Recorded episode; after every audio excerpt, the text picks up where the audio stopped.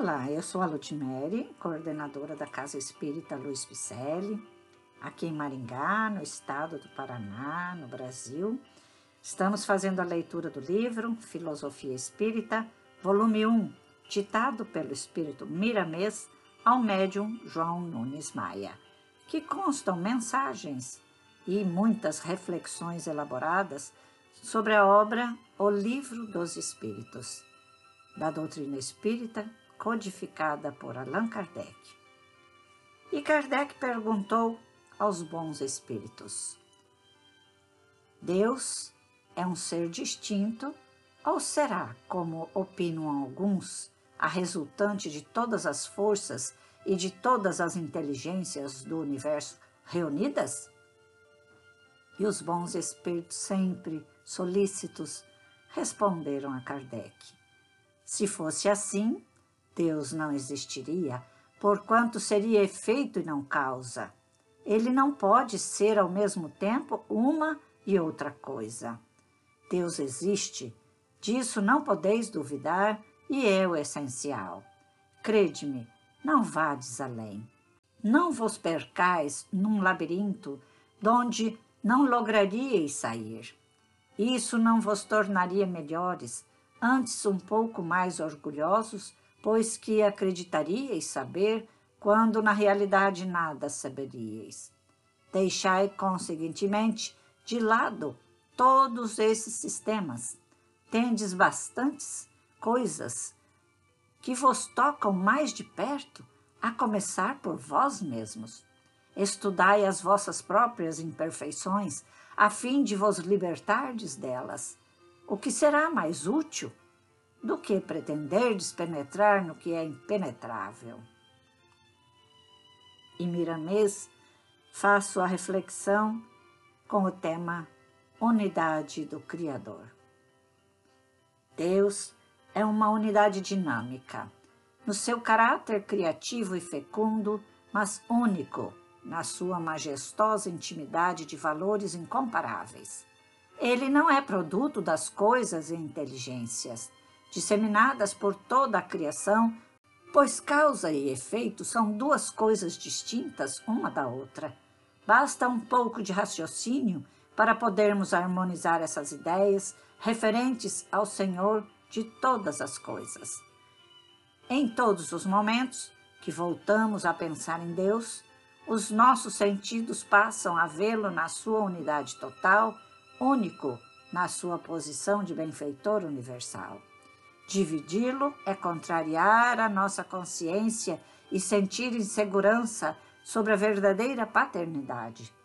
Registramos nas nossas deduções mais apuradas no mundo espiritual a unidade do Criador, como ouvimos os grandes missionários da luz que descem até nós com as mesmas ideias, os quais nos mostram a realidade pelos fatos da própria natureza, engenhoso processo que reflete a presença da grande luz em todas as intimidades criadas.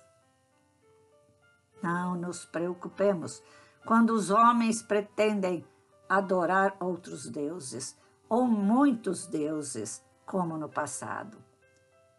A verdade não se inquieta, ela se impõe porque é a verdade. No perpassar dos tempos, somente ela ficará de pé diante de todas as deduções humanas. O que temos a dizer com toda a sinceridade do coração é que Deus é um uno, é um ser individual, ligado por agentes sutis a toda a criação e mais atuante na intimidade de todas as coisas.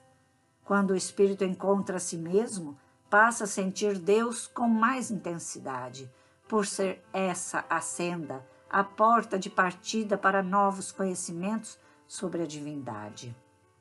Começa, meu irmão, a estudar as tuas próprias reações, a analisar teus próprios feitos, a corrigir os teus próprios deslizes no silêncio que é próprio ao iniciante da verdade, que conhecerás outras dimensões do saber.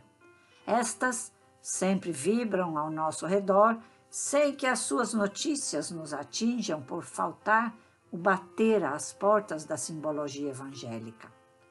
Quando os nossos pensamentos se educarem na razão direta das qualidades superiores e a boca se esquecer de ferir, os olhos de perscrutar os erros alheios e as mãos se tornarem somente instrumentos de ajudar, estabelecer-se-á harmonia em nossos corações. Se Deus é unidade, é de nosso dever criar a unidade do bem, do amor e da caridade em nós, para que possamos refletir a divindade em todos os nossos passos. O homem inteligente procura não contrariar as leis naturais e, quando ele desencarna com essas mesmas intenções, sentirá na profundidade o porquê desta obediência. Ninguém é livre na totalidade da expressão.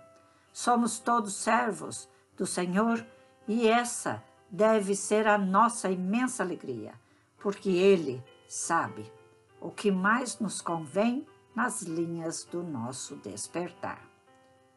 O panteísmo foi uma verdade camuflada, por encontrar uma humanidade sem condições de senti-la face a face. A verdade se torna, pois, relativa em todas as suas nuances de claridades espirituais. Agora estamos comungando com ideias mais puras sobre a divindade e a maturidade nos aproxima mais da luz que nos alimenta e nos sustenta a vida. Por isso, cremos na unidade de Deus, na sua justiça cheia de misericórdia e de amor.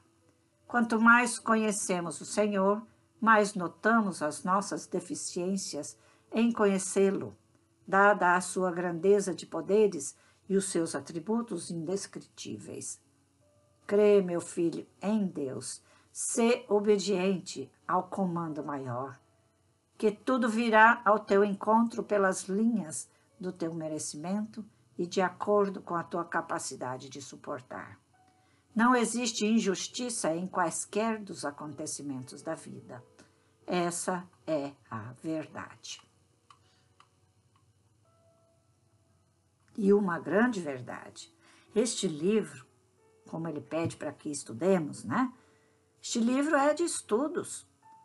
Muitas reflexões nos fazem caminhar melhor por aqui.